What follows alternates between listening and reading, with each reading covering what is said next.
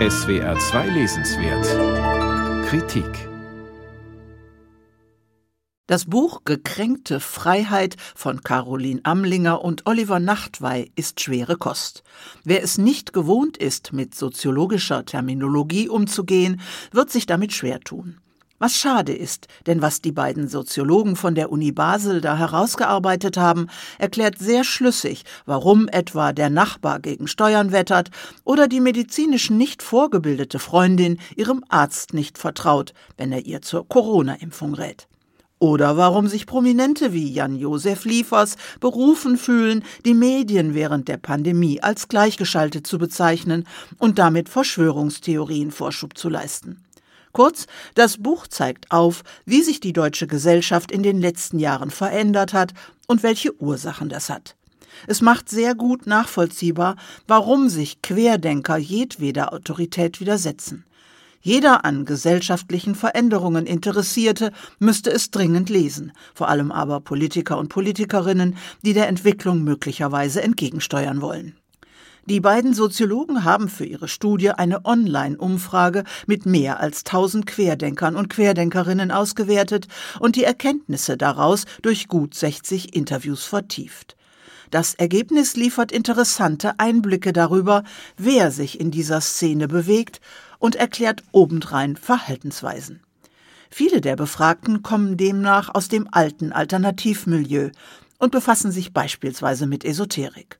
Andere wiederum fühlen sich stark dem Leistungsgedanken sowie einer hedonistischen Lebensführung verhaftet. Mehrheitlich entstammt das Querdenkertum der Untersuchung zufolge ursprünglich dem linken Milieu, hat sich aber nun nach rechts bewegt. Fast alle Befragten eint eine Entfremdung von der repräsentativen Demokratie, was erklärt, warum sie keine Berührungsängste mit der AfD haben.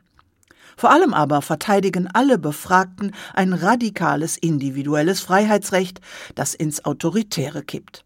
Was zählt, sind ausschließlich die eigene Meinung, die eigenen Erfahrungen oder die des eigenen Umfeldes. Die werden zur einzigen Autorität erhoben und nur die wird anerkannt. Viele seien außerdem von dem Gedanken besessen, diejenigen zu bestrafen, die ihre Selbstbestimmung einschränken, Regierung oder Wissenschaft zum Beispiel was so manche Hassbotschaft im Netz erklärt.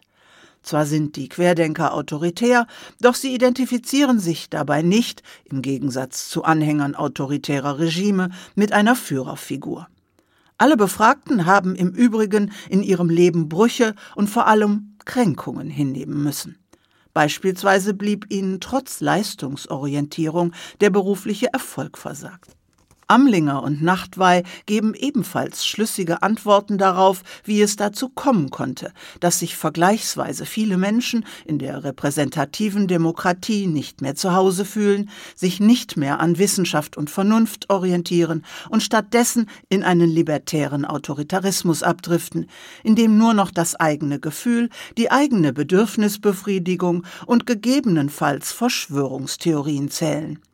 Dazu setzen sich die Autoren ausführlich mit den verschiedenen Interpretationen des Freiheitsbegriffs auseinander und zeigen auf, wie in den letzten Jahrzehnten die Freiheit der Märkte vorrangig wurde und die Solidarität mit den Schwachen dahinter zurücktrat.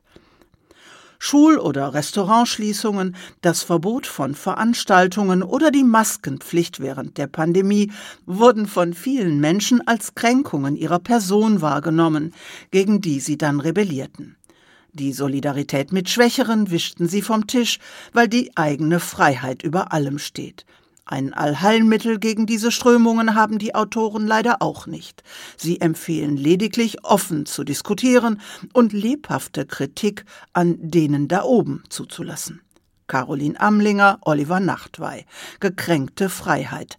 Aspekte des libertären Autoritarismus. Surkamp Verlag, 471 Seiten, 28 Euro.